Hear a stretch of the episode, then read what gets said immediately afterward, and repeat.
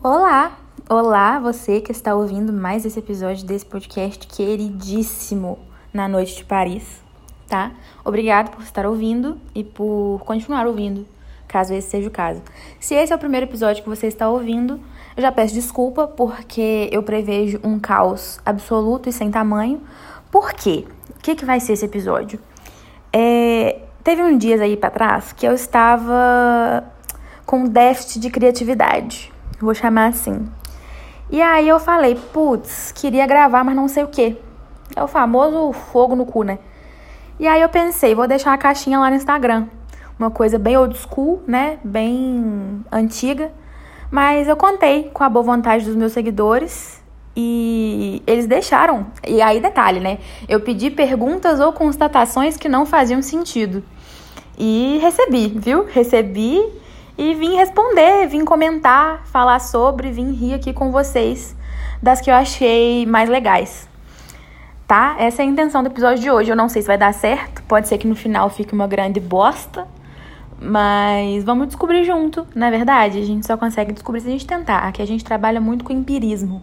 Sou pessoa muito empírica na medida do possível. Então vamos tentar. É, eu tentei separar, assim, eu dei uma olhada rápida nas perguntas não me preparei porque não é do meu feitio. Mas assim, olhando rapidamente, eu consigo separar em três categorias assim as perguntas. Uma categoria que eu não vou responder, que são pessoas fora do contexto tentando dar em cima de mim por uma, por uma caixinha que não era não tinha esse propósito. Quando eu quero receber biscoitos no Instagram, eu coloco caixinhas com esse propósito, entendeu? Eu posto uma foto que é para esse propósito, mas as pessoas elas meio que agem fora do contexto, né? Então eu vou aliviar vocês essa parte, porque ninguém é obrigado, tá? E, e vou pular esse tipo de pergunta. Mas você que mandou, muito obrigada, porque isso faz bem, né? Pra autoestima, pro ego. Eu não vou negar que, que é legal. Muitas pessoas elogiaram minha boca. E aí eu devo agradecer a Nívia. É, não é um patrocínio, poderia ser, porque eu tenho todas as cores que estão disponíveis em Rio Pomba. Do hidratante labial da Nívia eu tenho e eu passo isso o dia inteiro. Então, realmente, é fui reconhecida aí pela, pelo nível de hidratação dos meus lábios. Mas, mais uma vez, não vem ao caso. E aí, o outro, uma outra categoria de perguntas que realmente são perguntas e constatações sem sentido ou meio paradoxais. Que, obviamente, eu não vou ter uma resposta é, direta, mas vou tentar responder do meu jeitinho, do meu jeitinho. E, e aí algumas coisas sobre vivências pessoais também, que seria outra categoria, que o que eu achar interessante eu vou comentar. Mas sem mais delongas, porque hoje eu não tô pessoa de delongas, vamos começar. Primeiramente, é, ah, e não vou falar o nome de quem mandou, porque, né, vai que rola um processo aí, eu não tenho dinheiro para pagar processo para ninguém, então vai tudo pro anônimo. Se caso um dia você queira mandar alguma coisa, queira ter seu nome citado aqui nesse podcast, né, famosíssimo, é, você pode me, me falar, tá? Vai ser um prazer contar com a sua colaboração aqui. É, primeiramente, pediram pra gente dar stream em 911, né, da Lady Gaga. E aí eu devo dizer que foi o primeiro clipe dela que eu entendi, né? Valeu a pena falar sobre essa pergunta aqui, sobre essa caixinha, porque foi o primeiro clipe dela que eu entendi. Então realmente vale a pena. Se eu entendi, todo mundo entende, então pode ir lá assistir. É, e aí eu vou ler. Caso eu não queira comentar, realmente vai ficar para trás, tá bom? Tem uma aqui me cobrando, pedindo para eu fazer mais vídeos pro canal do YouTube. Para quem não sabe, tem um vídeo lá perdido no canal, que seria o primeiro vídeo de uma série que eu queria fazer. Só que por que, que não tem mais? Porque eu odiei a experiência de editar vídeos. Eu não sei se já falei isso aqui, provavelmente já, porque esse assunto já surgiu outras vezes e a verdade é essa. Eu gostaria muito de gravar, eu até gravei, tem três vídeos gravados. Só que na hora de editar, eu não sabia fazer isso, né? É, e eu também não tenho dinheiro para pagar quem sabe, por enquanto, né? Não vivo disso. Tem mais coisas para fazer. Então ficou uma merda. Eu tentei editar e ficou uma bosta. Ficou muito ruim. E aí, entre servir um conteúdo ruim desse e ficar quietinha, é melhor ficar quietinha, né? Então é por isso que não tem mais vídeos no YouTube. Talvez um dia, né? Quando a gente puder ter tempo ou para aprender a editar ou para pagar alguém para editar. Então, Fica aí, tá? E aí em seguida já tem uma aqui que vou até fazer um gancho, né? Que é só uma frase curta e grossa. A vida adulta é muito difícil. É mesmo. Acabei de falar aí, ó. Tô deixando de fazer uma coisa que eu queria fazer, que eu gostaria de fazer, porque eu não tenho tempo nem dinheiro. E isso resume grande parte da vida adulta, né? Pelo menos para mim. Então, não é fácil mesmo não, tá bom? É, aí agora vou, vou mesclar as categorias, tá, gente? Eu não tenho, não tenho um pingo de senso de organização aqui, não. É, me perguntaram se Hellmann's é a verdadeira maionese. Aí eu vou voltar no conceito do verdadeira, né? Pra tentar fazer sentido aqui na minha cabeça.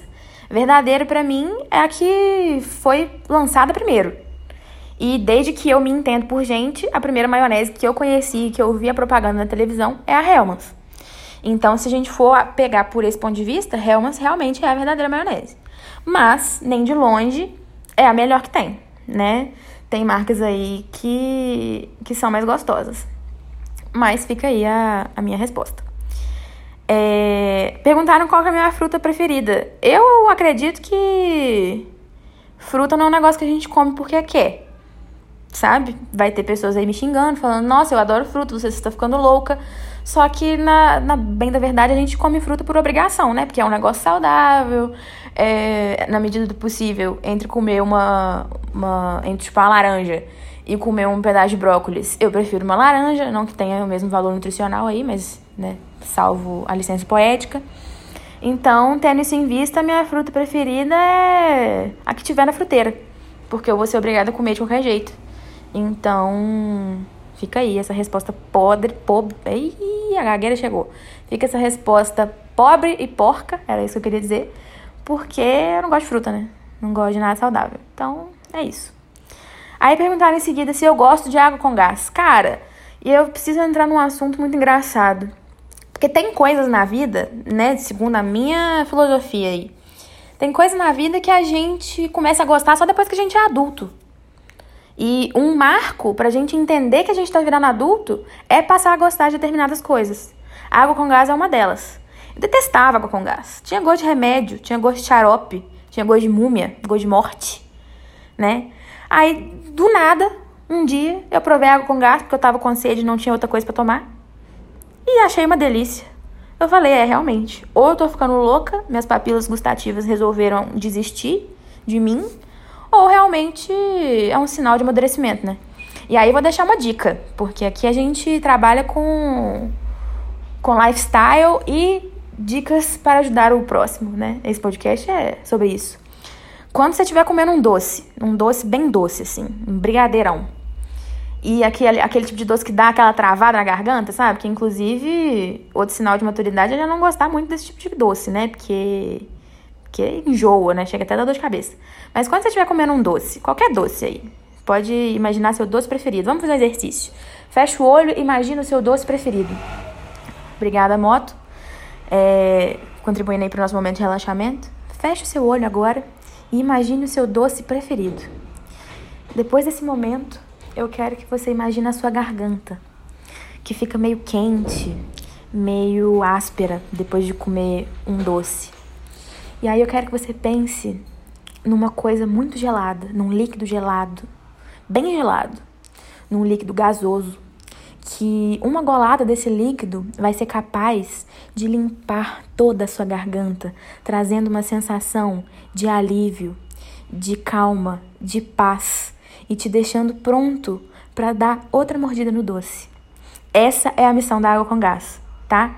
Essa, esse é o contexto onde a água com gás ela resolve todos os problemas da, da humanidade. Então, é isso. E aí tem outros alimentos nessa categoria, né?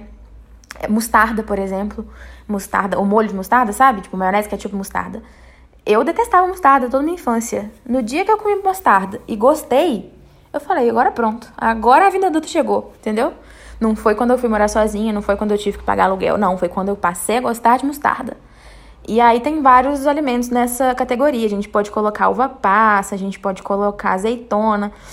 Mas não que eu, que eu goste de todos eles, porque eu não cresci o suficiente. Inclusive, eu acho que eu nunca vou crescer o suficiente para gostar de azeitona, não. Tá? E aí pode ser que tenha uma falha nesse, nessa teoria. Ou não. A gente nunca cresce tudo que precisa crescer. Mas enfim, próxima pergunta. É, por que, que a cenoura é laranja e a laranja não é cenoura?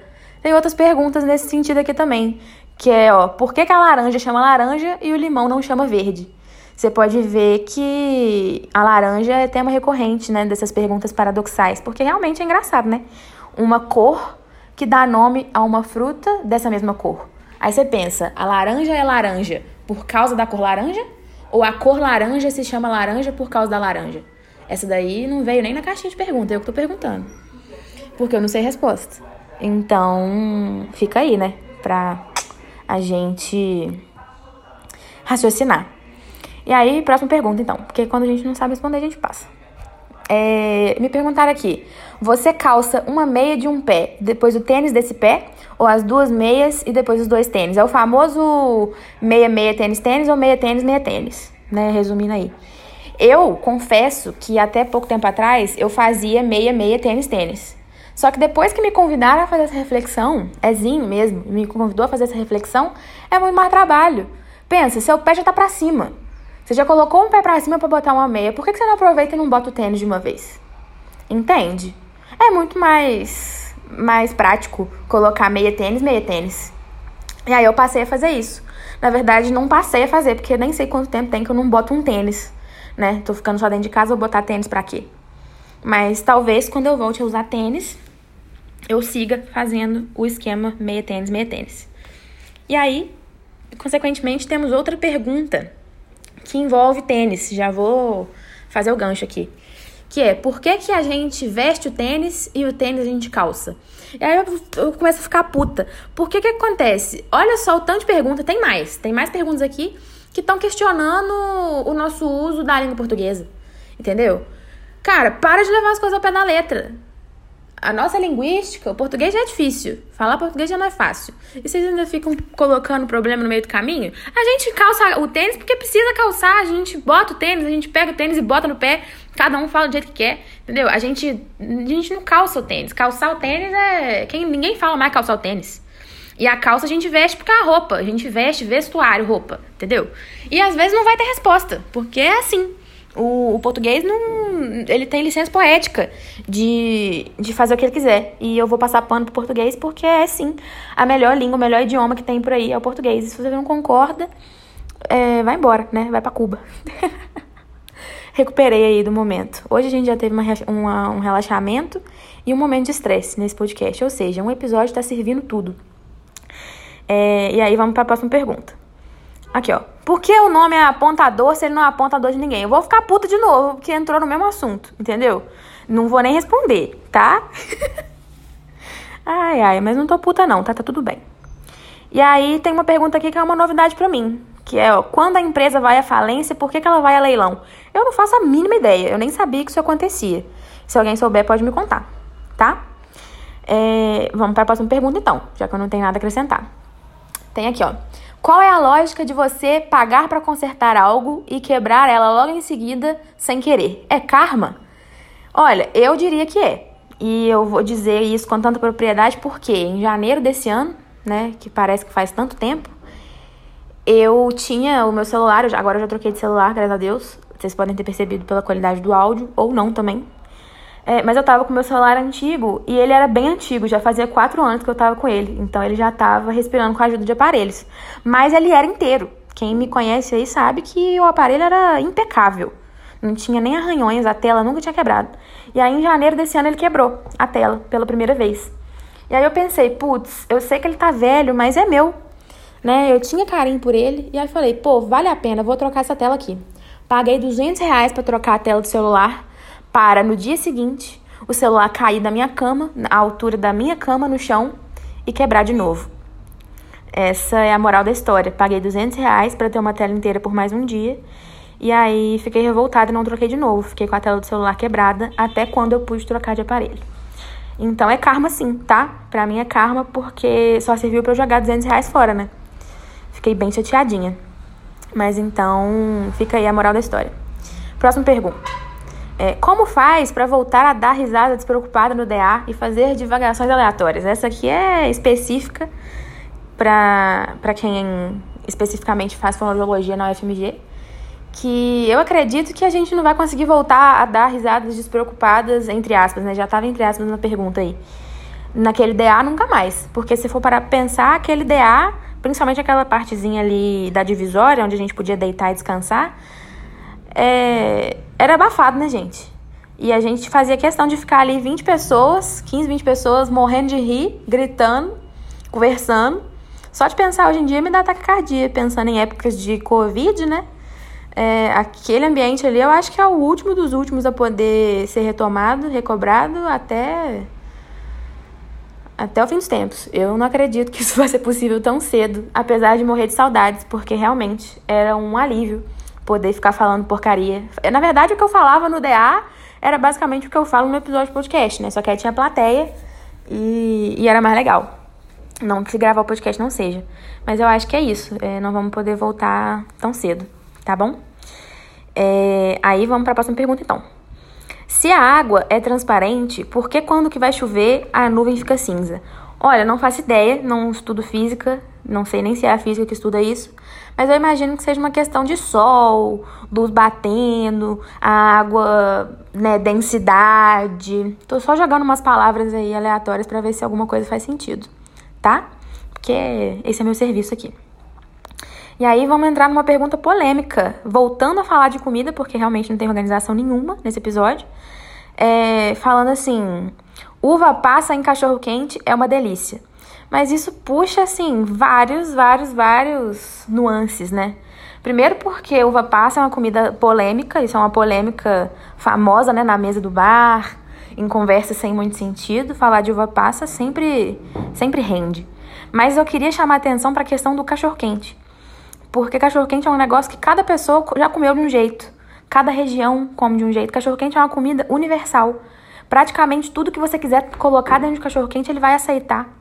Entende? Tem o purê de batata, tem o ovo de codorna, tem a uva passa, tem gente que taca salpicão no cachorro quente, vinagrete, entende? Cada lugarzinho do Brasil, cada carrinho de cachorro quente vai ter a sua particularidade. E eu acho isso o máximo. Porque não tem como você falar, ah, eu não gosto de cachorro quente, ou ah, eu adoro cachorro quente. Porque não existe só um cachorro quente. Entendeu? O mundo é composto de vários tipos de cachorro quente. O mundo não, né? Vou, vou reduzir para Brasil, porque isso é cara do Brasil. Então, eu acho legal a gente raciocinar sobre isso. Pensa aí qual que é o seu tipo de cachorro quente preferido e me conta. Ele tem purê de batata? Ele tem ovo de codorna? Ele tem coisas que você não consegue identificar o que, que é? Porque realmente, né, tem carrinhos que a gente para pra comer na rua que é até gostoso, mas a gente não consegue falar o que, que tem lá dentro, não. E isso também é um tipo de cachorro quente, que é o cachorro quente duvidoso. Provavelmente você vai passar mal depois de comer, mas também pode ser porque você bebeu naquele dia. Normalmente esse tipo de cachorro quente é aquele que você come depois da festa, né? Depois de sair do boteco. E você não sabe o que, que tem lá dentro. Mas tudo bem também, porque daqui a pouco vai sair. que nojo! mas é isso. É isso. Vamos para a próxima pergunta. É, deixa eu ver aqui, me perdi um pouco. Gente, acabamos as perguntas, por isso que eu me perdi um pouco. Ah, não, ó, tem mais uma que eu vou ter que fechar com essa daqui. Para fechar com chave de ouro. Essa pergunta é específica e eu vou ter que citar o nome de Júlia Barcelos, não vai ter jeito de manter o anonimato, porque a Júlia me perguntou: "Qual é a sua maior saudade nesse período de quarentena?". A minha é bolo. e aí eu vou precisar contar que um dia desses Júlia estava em seu Twitter, Júlia, para quem não sabe, é minha amiguíssima da faculdade também. Júlia estava em seu Twitter e disse: "Nossa, que saudade de comer bolo por causa da quarentena, né?" E aí eu li aquilo e falei, ok. Twitter realmente é um lugar onde a pessoa consegue expressar o que ela quiser. Se ela tá com saudade de comer bolo, tudo bem, compre bolo. e passei por aquilo. Depois de algumas horas, algumas horas, Júlia respondeu seu próprio tweet e disse: Gente, eu estou ficando louca. Porque eu não queria falar que eu estava com saudade de comer bolo. Eu queria falar que eu estava com saudade de comer Subway. Só que eu digitei bolo. E ficou. Quando eu vi aquilo, eu falei: realmente, Júlia está ficando sequelada, né? Seja por conta do volume de coisas para fazer na faculdade, seja por causa da quarentena em geral, Júlia está ficando louca. E eu queria fechar, vou fechar aqui esse episódio falando sobre isso, porque todo mundo tá ficando doido de um jeito diferente nessa quarentena, né? Júlia mesmo é, tá com vontade de comer Subway, mas o seu inconsciente quis dizer bolo. Júlia, se você quiser um bolo, a gente consegue resolver isso. Subway também, né? Que o delivery tá aí. Mas fica aí, me conta, qual que é a sua maior saudade da quarentena? A minha é poder fazer a sobrancelha no salão. Confesso, apesar de eu fazer minha sobrancelha sozinha direitinho, eu tô com preguiça. Eu tô olhando aqui na tela do celular agora, é, parece que tem uma lagartixa na minha testa de tanto cabelo que tem na minha sobrancelha. E não tem previsão de, do dia que eu vou fazer, porque eu tô com um pingo de disposição. E aí fica assim, vou fechar esse episódio sem sentido com uma constatação sem sentido. E eu espero que vocês tenham gostado, né, do desenvolver dele. Eu não sei como é que ficou, mas é isso, tá? Obrigada por ter ouvido até aqui, caso você teve, caso você tenha tido, né, essa força. E até a próxima. Um beijo para vocês.